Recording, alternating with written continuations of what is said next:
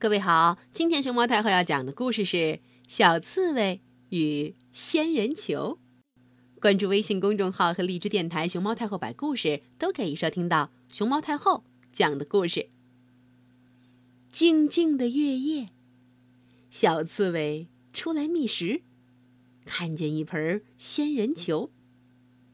小刺猬没见过仙人球，认为是个顽皮的伙伴，蹲在花盆上，就警告说。喂，你这样淘气，你小心人们用竹竿敲你的脑袋。不会的，这是人们把我栽在这儿的。哼，你可真会说笑话！刺猬也能栽到花盆里？我不是刺猬，是仙人球，是植物，是植物。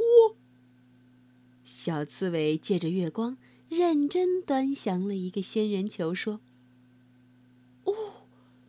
你的确，的确不是刺猬。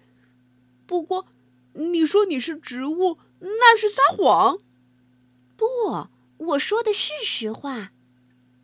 实实话，植物有茎有叶，你的茎呢？你的叶子呢？哼哼，我这圆圆的身体就是茎，我身上的刺就是叶子。我们仙人球的老家。本来住在热带、亚热带的沙漠里，那里常年少雨缺水，偶尔才下一阵儿。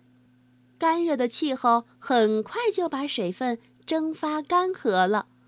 为了在这样的环境里活下去，我们不得不在自己的身体里储存足够的水分，这样我们的茎就渐渐变成了肉质的茎，圆乎乎的。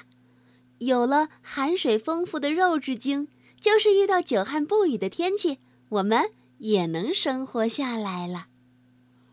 哦，原来如此啊！嘿，很高兴认识你，仙人球。哼哼，很高兴认识你，小刺猬。嘿。